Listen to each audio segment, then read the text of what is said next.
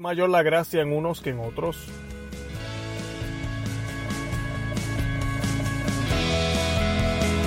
Bienvenidos a Conoce, Ama y Vive tu Fe. Este es el programa donde compartimos el Evangelio y profundizamos en las bellezas y riquezas de nuestra fe católica. Les habla su anfitrión Luis Román y quiero recordarles que no podemos amar lo que no conocemos y que solo vivimos lo que amamos. Nos dicen las escrituras.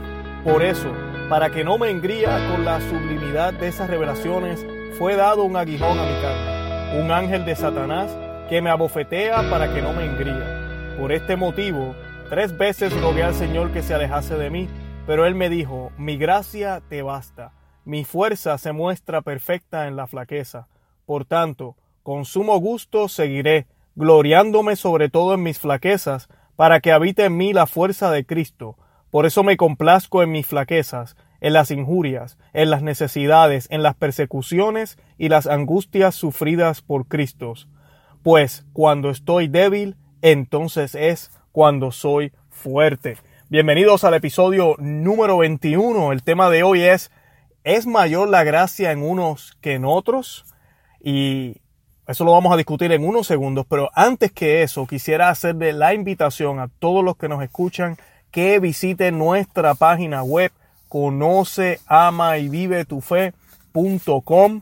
Todos los días colocamos algún ah, contenido para que puedan seguir aprendiendo sobre la fe, sobre los sacramentos, sobre la Santa Iglesia Católica, sobre las Sagradas Escrituras, sobre Jesucristo, María, los apóstoles, eh, básicamente sobre todo lo que nosotros creemos y sobre todo eh, ese caminar que tenemos que seguir hacia eh, la santidad.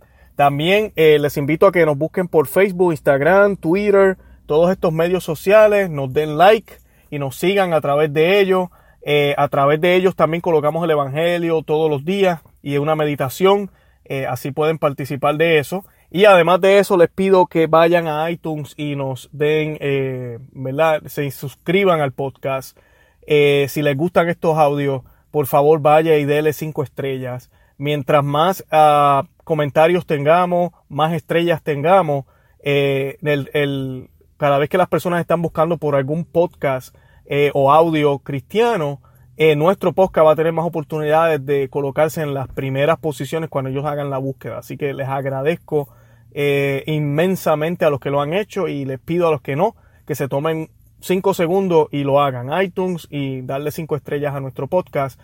también búsquenos en diferentes medios eh, aquí en las notas de este show van a ver abajo, yo les coloco siempre eh, el link para o el enlace para ir a Player FM, a Stitcher, Spotify. Hay varios eh, medios en los cuales usted puede escuchar el podcast en su teléfono, si no es iPhone, ¿verdad? Android. o si prefiere escucharlo a través de ahí en vez de iTunes. Y ahí también se puede suscribir. igual, mientras más suscriptores tengamos, mejor se va a colocar el audio. Eh, además de eso, eh, si les gusta este podcast eh, y quiere aportar, porque me he recibido algunos mensajes sobre eso, hay un link abajo que dice apoya mi trabajo. Por solamente dos dólares al mes, le voy a estar enviando copias de nuestros escritos. ahorita mismo estamos trabajando en un nuevo libro, se llama Maná de Alegría para el Cristiano. Ustedes van a ser los primeros en recibirlo. Todas las personas que estén bajo Patreon, con una contribución de por lo menos 2 o 5 dólares al mes, yo les voy a estar enviando eh, una copia del libro firmada, también les voy a estar enviando eh, diferentes regalos que solamente ustedes van a poder recibir eh, y también les vamos a estar enviando copia, y cuando digo copia no es PDF, copia, copia, el libro como tal, de Maná de Aliento para el Cristiano, que ya ese libro pues está, ya, ya está publicado. a los que les interesa leer el libro, también tenemos un link que van a ver abajo que pueden colocar su nombre y su email y yo les voy a enviar una copia gratis de maná de aliento para el cristiano, gratis. Eh, busquen abajo el link eh, y coloquen su información, pero esa copia es PDF, ¿ok? No es el libro libro, es PDF, pero lo pueden leer en su iPad, en el teléfono eh, o la pueden imprimir. bueno, ya yendo a materia fuerte, el tema que tenemos hoy, como mencionaba, es, es mayor la gracia en unos que en otros. Y antes que nada, a mí me gustaría definir lo que es la gracia. Eh, la palabra gracia, ¿verdad? Siempre denota belleza, bondad, encanto. También puede denotar reconocimiento, Eh, también es una palabra que, ¿verdad? Gracia se utiliza como para agradecer, ¿verdad? Decimos gracia. Eh, para la fe cristiana, la gracia encierra todos estos significados y mucho más. Designa el amor que el Señor manifiesta por todos los hombres. Ese amor es don que Dios hace de su propio Hijo Jesucristo, el cual se hace hombre para que los hombres, para que tú y yo podamos ser hijos de Dios y herederos de sus bienes. Eh, la gracia, esta vida divina en nosotros es ofrecida por Dios gratuitamente, generosamente. No se niega nunca a nuestras oraciones y en la justa medida nos socorre nuestras necesidades. Los hombres tienen un solo deber, una sola cosa, y es que debemos acogerla. A eso vamos a hablar ahorita más, en más detalle. Aun cuando pueda parecer increíble, a menudo el hombre no acepta este don, este regalo maravilloso del amor de Dios.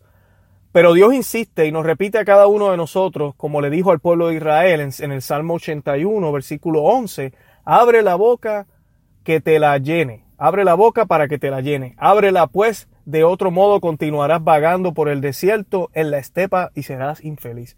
Sin la gracia de Dios no podemos ser felices, de verdad que sí. San Agustín dice que había experimentado la soledad de quien está alejado de Dios, ha podido pronunciar aquellas famosas palabras, ¿verdad? Que, decían, mi corazón está, mi corazón está inquietud, Señor, hasta que descanse en ti.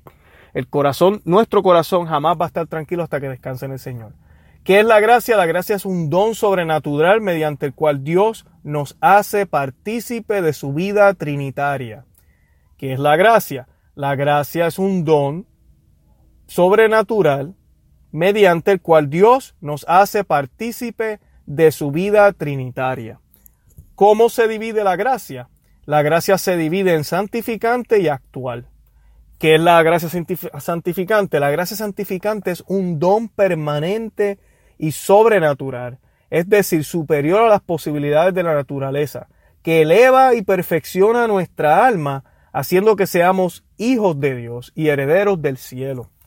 ¿Qué es la gracia actual? La gracia actual es una intervención de Dios que mueve el alma hacia el bien sobrenatural. ¿Por qué se le llama actual? Se le llama actual porque no es una cualidad permanente, sino una ayuda transitoria. ¿Hay alguna relación entre la gracia santificante y las tres virtudes teologales? La gracia santificante está siempre acompañada de las tres virtudes teologales y de los dones del Espíritu Santo. ¿Cuáles son las virtudes teologales? Son la fe, la esperanza y la caridad. Esas tres cosas solamente vienen de Dios, de la gracia de Dios. No hay forma de que usted pueda tener fe en Cristo si Cristo no se hubiese revelado en su vida, a través de su iglesia, a través de este podcast, a través de todas las cosas que han pasado. La esperanza la tenemos en la resurrección, la tenemos en, que tenemos conocimiento y sabemos que después de esta vida hay algo más, hay algo mejor. ¿okay? Y la caridad, ese amor que está dispuesto a dar su vida por el otro, solamente tiene que ser cuando uno tiene un corazón lleno de Dios. Así que eso es gracias a esa, gracia santificante. Es verdad también lo contrario. Esto es que las tres virtudes teologales están siempre unidas a la gracia. No, lo contrario no es siempre cierto, porque también quien está privado de la gracia santificante puede conservar la fe y la esperanza, mediante las cuales, con la ayuda de la gracia actual, puede comprender el camino de retorno a Dios, es decir, de la plena conversión. La gracia santificante es compatible con el pecado mortal. La gracia santificante no es compatible con el pecado mortal, que se llama precisamente mortal, porque haciendo perder la gracia santificante destruye la vida sobrenatural del alma. Por eso es que tenemos que mantenernos en estado de gracia. Si a usted las cosas no le están saliendo bien, yo no estoy diciendo que siempre es un pecado, pero puede ser un pecado y tenemos que analizarnos y mirar qué cosas hemos hecho en nuestra vida en el pasado o qué estamos haciendo actualmente. ¿Qué es la justificación? La justificación es la, es la pase del estado del pecado al estado de gracia. Como viene la justificación? En quien no está bautizado, la justificación viene a través de la fe que conduce al sacramento del bautismo. Por el contrario, en el caso de un pecador ya bautizado, la justificación viene mediante el sacramento de la penitencia o confesión que también fue un regalo del Señor. ¿Qué significa la expresión estar en gracia de Dios? Estar en gracia de Dios significa poseer la gracia santificante, es decir, tener el alma libre del pecado mortal. Así que eso es la, la gracia de Dios y la importancia, ¿verdad? ¿Por qué tenemos que vivir eh, en gracia de Dios? Pues vivir en gracia de Dios y en particular morir en gracia de Dios, la única cosa verdaderamente importante para el hombre. Esa debería ser su misión todos los días cuando usted se levanta. Y yo sé que tenemos cosas que hacer, tenemos nuestra familia, tenemos nuestros hijos, eh, ¿verdad? Y estamos preocupados por muchas cosas. Pero esa debería ser la prioridad, ¿verdad? Mantenerme de vivir en gracia toda mi vida para que cuando muera, muera en gracia divina. Bueno, y a la pregunta si la gracia es mayor, disculpen, si la gracia es mayor en unos que en otros, dice, eh, yo voy a estar utilizando la suma teológica, ya empezamos a utilizar las Sagradas Escrituras hay personas que a veces escuchan estos podcasts y piensan que yo solamente estoy hablando de Tomás de Aquino. Constantemente cuando leemos a Tomás de Aquino estamos citando a San Agustín y las Sagradas Escrituras. Eh, y yo he estado utilizando la Biblia muchísimo para prepararme para estos audios. Eh, hoy que vamos a hablar si la gracia es mayor que en uno en otros, eh, vamos a estar hablando un poquito también de las escrituras, pero vamos a utilizar la suma teológica. En este caso estamos en la segunda parte. Disculpen, estamos en la primera parte de la segunda parte. Artículo 4, cuestión o artículo o pregunta le llamo yo, 112. Eh, y dice, eh, en Efesios 4.7 dice, a cada uno se le ha dado la gracia según la medida de la donación de Cristo. Pero lo que se da con medida no se da por igual a todos. Luego no todos tienen la gracia en mismo grado. Eso nos dice Tomás de Aquino. O sea que la gracia en unos o en otros es mayor. Sí lo es. Y dice Tomás de Aquino, para explicarnos un poco entonces, pero ¿y qué significa esto? Eh, dice, como se dijo anteriormente, cabe en los ámbitos una doble magnitud, una por razón del fin o del objeto.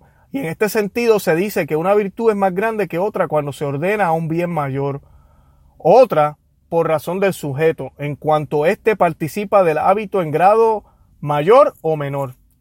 Ok, so la gracia está ordenada a Dios en ese sentido, ahorita Tomás de Aquino nos va a explicar esto, pero ya yo voy a ir traduciendo un poco el documento. Como, como Dios es el bien mayor, pues la gracia entonces es igual para todo el mundo, para, para las personas. Pero también hay que mirar la participación del sujeto que la recibe, si es mayor o menor, y en eso es que varía la gracia. Pues bien considerada en relación con su objeto, la gracia no puede ser mayor o menor porque la gracia por su misma naturaleza nos une al sumo bien, o sea, al bien mayor que es Dios. Eso es lo que acabamos de decir. O sea que la gracia como tal no es, no cambia. La gracia es ofrecida por igual y nos alcanza el bien mayor que es Dios.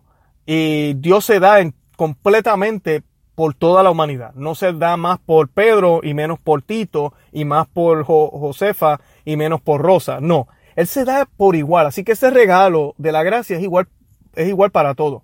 En cambio, por razón del sujeto, la gracia puede ser mayor o menor, puesto que un hombre puede ser iluminado por la luz de la gracia más perfectamente que otro. Ahí está, ya ahí vamos por el otro lado. Esta diversidad se explica en parte por la preparación misma para la gracia, pues quien se prepara mejor para ella la recibe de manera más abundante.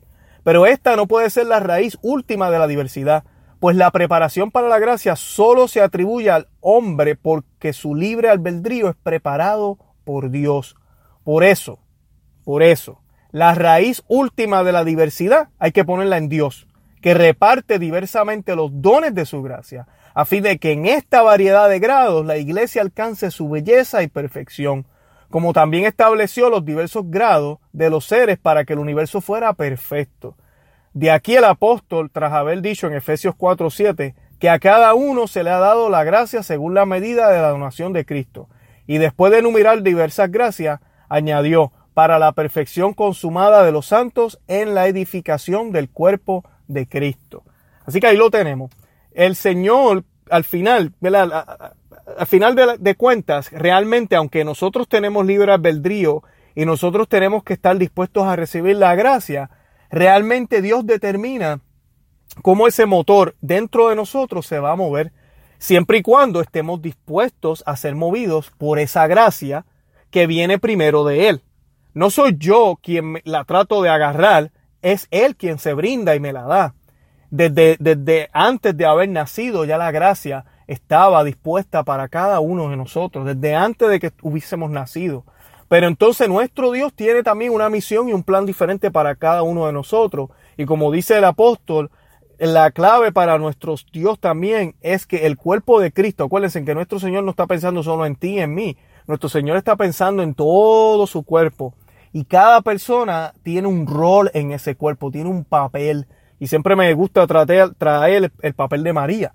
El papel de María en el cuerpo de Cristo es único. Nadie tiene ese, ese, ese lugar. Inclusive Papa Pío X compara a María con el cuello. Él dice que eh, eh, Jesucristo es la cabeza, la Santa Biblia dice que el resto es el cuerpo, pero para él, como María es la primera cristiana, es la única humano, ser humano, que tuvo completa eh, contacto con la Santísima Trinidad, ¿verdad? Porque es hija de Dios, esposa del Espíritu Santo y madre de Dios Hijo, para, padre, para Papa San Pío X, él la compara con el cuello. Dice, María es el cuello por el cual se conecta la iglesia a su hijo. Ella sigue siendo parte del cuerpo, no estamos diciendo que no lo es, pero ella es el cuello, es ese, ese, ese punto de unión, el cual Dios nos trajo a la salvación, a, a Jesucristo. Así que, así es que funciona la gracia. Aquí hay unas objeciones que nos van a aclarar unas cosas, porque sí, nosotros debemos estar dispuestos pero siempre yo les menciono que nada en la vida cristiana, nada en este caminar de santidad depende de nosotros. Usted no puede pensar nunca que le pase por la cabeza que por todas las oraciones que usted hace, que por todos los actos que usted hace es que usted va a llegar a la santidad. No. Usted llega a la santidad por misericordia y por la gracia de Dios. Es por la gracia de Dios. Nosotros vamos a compartir el cuerpo de Cristo plenamente, la visión beatífica, vamos a ser como Dios en el cielo porque Él así lo quiso. No por todos los actos que hagamos. La gracia divina es, lo, es una cosa, es lo más grande que existe. No hay acto que hagamos aquí en la tierra que sea meritorio para poder alcanzar la gracia divina. Pero sí podemos tener la disposición para que esa gracia obre en nosotros y sea Él, no yo, Él quien se glorifique en mí, dejando yo de ser yo para que sea Cristo quien vive en mí. Y así alcanzamos la santidad. Es exactamente lo que San Pablo nos decía al comienzo del podcast. Cuando yo estaba leyendo este pasaje, él nos está diciendo que Dios Jesucristo le dijo, mi gracia te basta. ¿Verdad? porque mi fuerza se muestra perfecta en tu debilidad. Entonces San Pablo dice, por eso me complazco en mis debilidades, en mis injurias, en mis necesidades, en mis persecuciones, en mis angustias, sufridas por Él. Porque cuando yo soy débil, entonces es cuando yo soy fuerte, porque es cuando Cristo está fortalecido en mí. Cuando soy yo y son mis planes y son mis placeres y son mis gustos y son mis opiniones las que dominan dentro de mi ser, la gracia santificante que se da por igual en todo, no va a poder manifestarse como Dios quiere que se manifieste para la edificación del reino de Dios aquí en la tierra a través de la iglesia, a través de mí, a través de los dones que Él me ha dado. Así que yo debo ponerme siempre a la disposición, estar disponible para Dios y como dijo nuestra Santísima Madre, volverme esclavo del Señor. Sí somos hijos de Dios y somos hijos de rey y todo eso que nos dicen, pero debemos actuar como esclavos de Dios. Somos los siervos, Él es el Padre, Él es el Rey. Y por eso lo amo y lo quiero, porque gracias a eso estoy protegido, estoy bien, tengo un Padre que me ama, tengo un Padre que es el más poderoso. En las objeciones que nos pone Tomás de Aquino en la suma teológica, estas me fascinan porque cubren algunos puntos que él todavía no ha cubierto en lo que yo acabo de leer. La primera objeción, y para los que no saben, Tomás de Aquino siempre, él mismo se, se, refuta. Es como decir, esto es una, un argumento tratando de decir, no, la gracia es igual en todo el mundo, no importa lo que pase. Y él mismo se contesta. Las objeciones que él redactó en estos documentos son excelentes. Y él hizo ese ejercicio, yo estoy más que seguro, para asegurarse que el argumento que le estaba presentando era un, argumento perfecto, infalible, que no tenía error. La primera objeción es la siguiente. Dice, la gracia es causada en nosotros por obra del amor divino. ¿Verdad? Pero se lee en Sabidurías, libro de Sabidurías, capítulo 6, versículo 8. Él ha hecho al pequeño y al grande y cuida igualmente de todos. Luego todos alcanzan su gracia por igual. Ahí está en la Biblia que todos alcanzan, ¿verdad? si los ama pequeños y grandes y cuida igual de todo, pues eso quiere decir que todos reciben la gracia por igual. Muy buen argumento. Tomás de Aquino se contesta, el cuidado que Dios tiene de nosotros puede ser considerado bajo un doble aspecto, dos maneras. Primero, en cuanto al acto mismo de Dios, es simple e invariable, y sí, es igual para todos, porque con un acto único y simple dispensa sus dones, grandes y pequeños. Segundo, en cuanto a los bienes que de tal cuidado resultan para las criaturas. Bajo este aspecto hay desigualdad, porque para uno provee dones mayores y para otros unos dones menores. Y eso también es cierto. No quiere decir que en la participación de la gracia vamos a participar en menos cantidad, pero la gracia que nos da el Señor a nosotros nos las da dependiendo de las misión y las habilidades que tengamos. Nadie aquí me puede decir a mí que la llena de gracia, la Santísima Virgen, pues es el ser humano con más gracia. Ella sí lo es. Así que nada más viendo a la Santísima Virgen sabemos que la gracia sí puede ser mayor en unos que en otros. Pero el regalo de la gracia es igual para todos. En la segunda objeción, lo que pertenece al orden más alto no admite más y menos, pero la gracia pertenece al orden más alto puesto que nos une al último fin. Luego no admite más y menos, ni es mayor en unos que en otros. Ese es el argumento. La respuesta, el argumento se basa en el primero, en el primer modo de entender la magnitud de la gracia. La gracia en efecto no puede ser más grande en el sentido de que nos ordene a un bien mayor, sino solo porque nos ordena más o menos intensamente a ese bien, siempre el mismo, del que nosotros venimos a participar en mayor o menor medida. Y estas diferencias de intensidad por razón del sujeto puede darse no solo en la gracia, sino también en la gloria final. esa experiencia de intensidad que el Señor nos permite vivir porque a Él se le da la gana. Va a ser diferente también en la gloria final para algunos. Sigue siendo el cielo. Seguimos participando todos del mismo Dios. Y allá no van a haber envidias y celos. Pero volvemos a la Santísima Virgen. ¿Ustedes piensan que la Santísima Virgen no va a tener o tiene un puesto privilegiado en el paraíso? Claro que lo tiene. Y a Dios se le dio la gana. A Dios se le dio la gana. No nos volvamos como Lucifer, que no quiso estar de acuerdo con el plan de Dios. No nos volvamos como él. Porque si tenemos celos, si pensamos, ah, pero es que no debería ser así, eso no es justo, todos deberían ser iguales, porque la igualdad es un derecho. Mire, la manera en que Dios nos ama es mucho más que meros derechos, que mera mundana igualdad.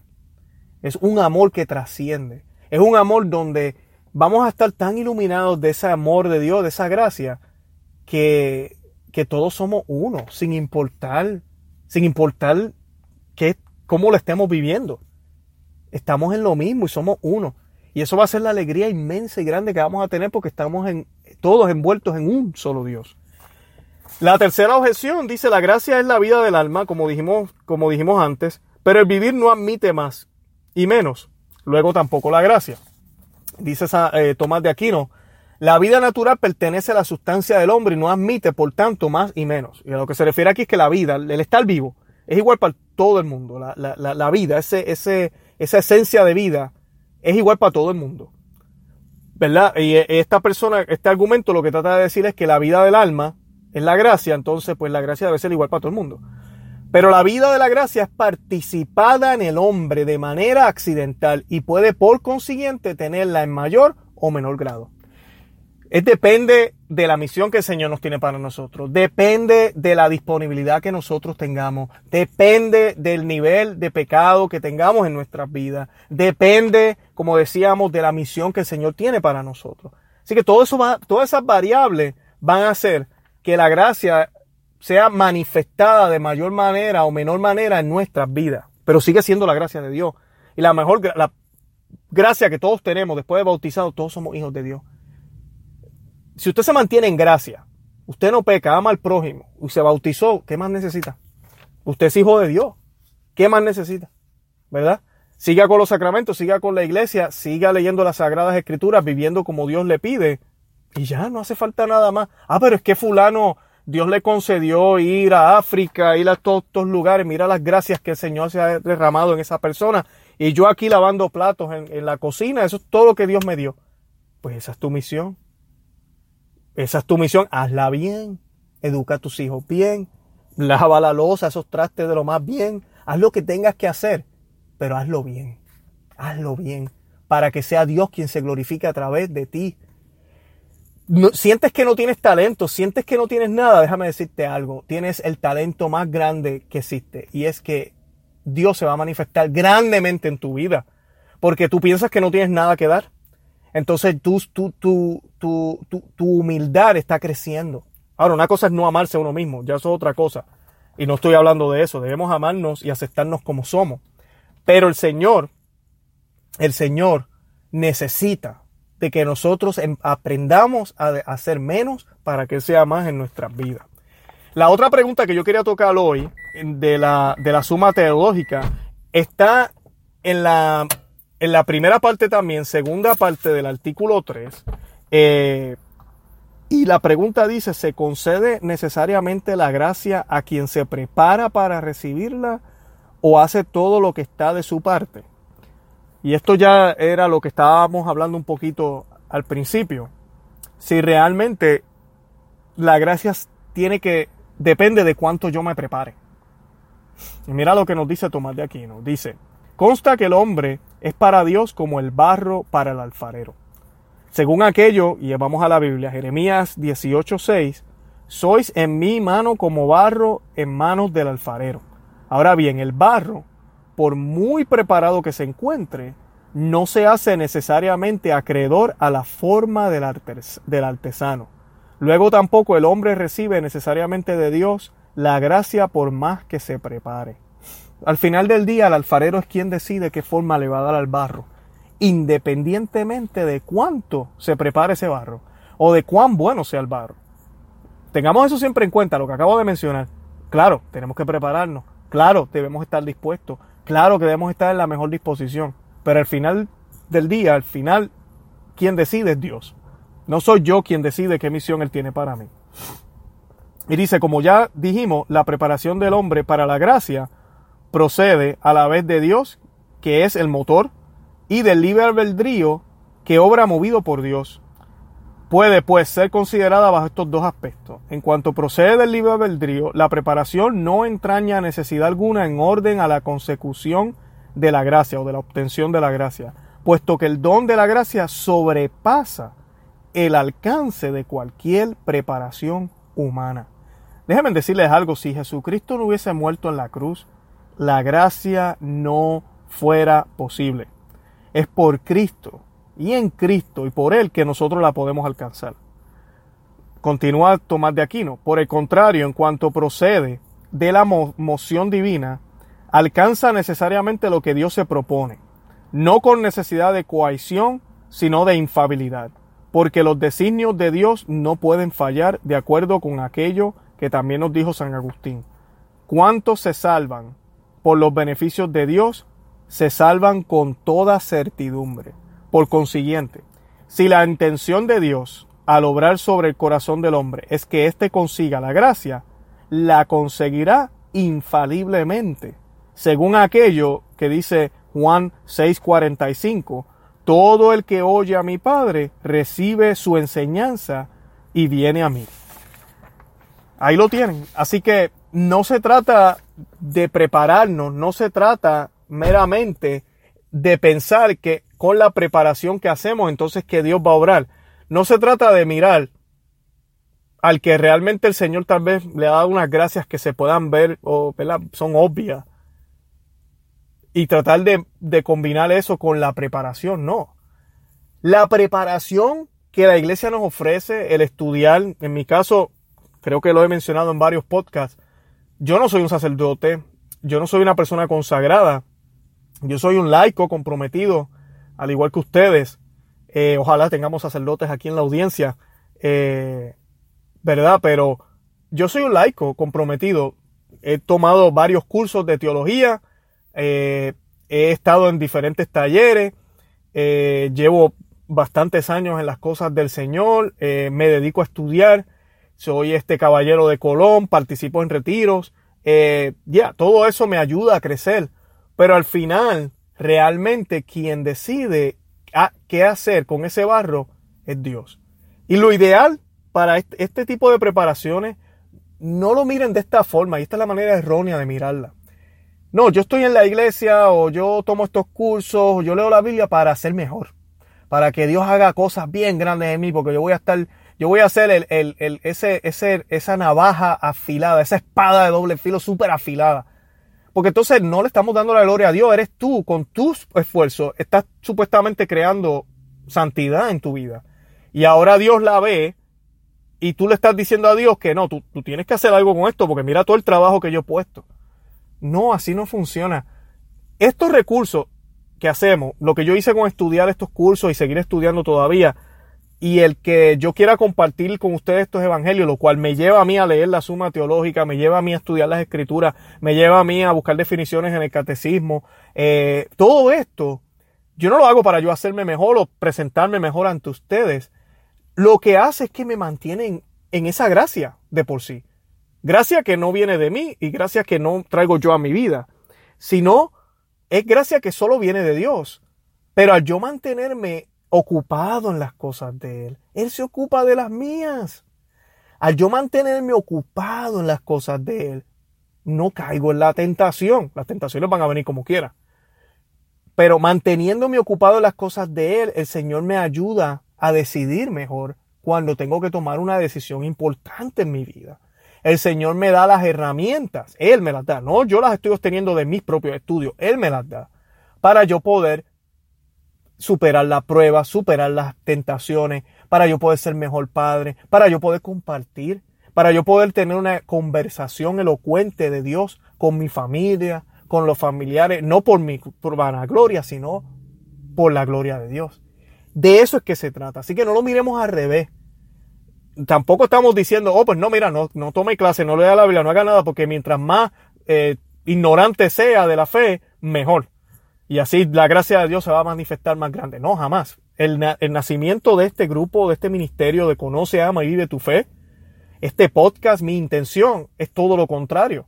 Es que el católico se prepare nosotros tenemos que prepararnos y el católico es ignorante, lamentablemente, un porciento bien grande de católicos es ignorante, no conocemos la escritura, no conocemos la Biblia, no conocemos las riquezas que tiene nuestra fe católica. Y cuando vamos allá afuera caemos en pecado, no damos testimonio, somos escándalo para otros y los protestantes y otras religiones hacen lo que le da la gana con nosotros. No queremos que eso suceda. Pero cuando nos preparamos así, cuando usted viene y escucha este podcast, eh, no lo haga para poder hacerse mejor. No, no lo haga porque tal vez admira o le gusta como yo hablo. No, hágalo para que este tiempo sea un tiempo de gracia. Para poder mantenerme ocupado en las cosas de Dios, para no caer en el pecado, para que esa gracia siga manifestándose en mi vida. Y para que la misión que tiene mi Dios en mi vida se cumpla completamente. La misión puede ser que usted vaya a todo el mundo entero a predicar el Evangelio, como puede ser que lleve a sus dos hijos, o a sus tres hijos, o a su esposo a la iglesia, o para que pueda a través de usted ellos poder conocer a Cristo, para poder rescatarlos a ellos y que su vida cambie y logren entrar a la gloria eterna. Ambas misiones son igualmente de importantes, porque al final lo que importa es que la santidad, la santidad. Pero el Señor escoge los medios y las maneras que Él quiera hacer, lo que haya necesidad. Así que pongámonos en la disposición de Dios y pidámosle al Señor que nos muestre cuál es nuestra misión y que entendamos que porque en uno o en otro la gracia tal vez se manifiesta de una manera diferente, de una manera más intensa humanamente hablando, no significa que Dios nos ama menos o no significa que la gracia no se dispone por igual para todos sino que hay una misión diferente para todos. Ahora, también tengamos en cuenta que muchas veces cuando esa gracia no se manifiesta es porque posiblemente no estamos en, fuera de pecado, porque no estamos en completa disposición para recibirla. Así que oremos para que el Señor nos mantenga firmes, oremos por los que conocemos y por los que nos conocen, para que puedan ver a Cristo en nosotros. Eh, les quería pedir de manera especial que oremos por la Santa Iglesia. Ustedes saben que estamos en, crisis. Y cuando digo en crisis, pues están los escándalos sexuales ahora mismo, pero tenemos muchas cosas pasando. Tenemos cardenales y peleando contra cardenales, obispos contra obispos. Eh, ustedes han visto los mensajes. Yo voy a estar, yo no voy a estar hablando de noticias en este podcast. No es la intención. La idea es que hablemos de la fe. Pero sí hay unas cosas que no se están diciendo bien desde Roma. Así que debemos orar por el Santo Padre para que el Señor lo ilumine. Para que no se digan cosas que no están bien o para que se digan cosas contrarias a la fe en algunos casos o cosas ambiguas. Y ustedes saben de qué yo estoy hablando. Los que siguen las noticias saben. Y pues eh, para nada debemos eh, deshonrar el pontificado. Esa oficina fue establecida por, por Cristo y es la que mantiene a la iglesia unida. Pero sí hay que aclarar las cosas cuando hay que aclararlas. Yo en el próximo episodio voy a estar grabando un especial, no va a ser el, episodio 22, sino el, va a ser un, un bono como le llamamos, voy a estar discutiendo el manifiesto o declaración de fe del cardenal Müller. Es un artículo, tiene seis páginas. Nosotros colocamos eh, un, un, artículo escrito en la página en conoceamavivetufe.com. Los exhorto a que vayan. Ahí está el PDF en español. Le dan clic y lo pueden bajar o leer. Seis páginas. Por es excelente.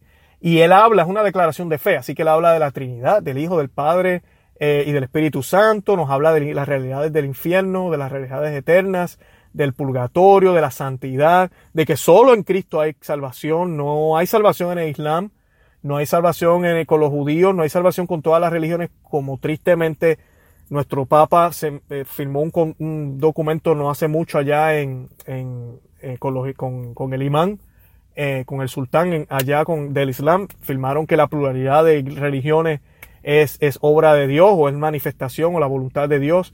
Eh, y sabemos que tal vez las intenciones del Papa es para crear paz y unidad y todo lo demás, pero, pero hay un problema cuando decimos eso, porque entonces estamos denigrando lo que Jesucristo nos dijo, que Él es el camino, la verdad y la vida, solo Él.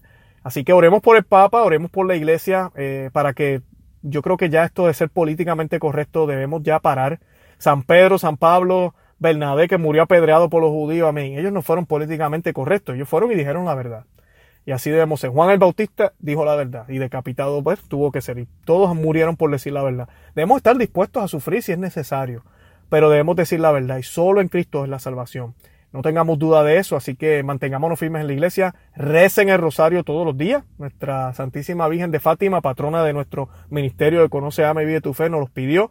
Así que recemos el rosario todos los días, mantengámonos firmes, sigan leyendo las escrituras. Les exhorto a que lean los otros episodios, los vean, perdón, los escuchen de este podcast. Tenemos ahí casi 50 o 60 audios ya. Vayan hasta el primero y uno por uno y escuchen mi, mi boqueta por ahí. Este, y déjenos comentarios, déjenos saber algún tema que quieran que discutamos pues aquí los vamos a discutir. De verdad que los amo en el amor de Cristo y seguimos pidiendo la intercesión de nuestra Santísima Madre, la, Santísima Virgen. Santa María, ora pro nobis.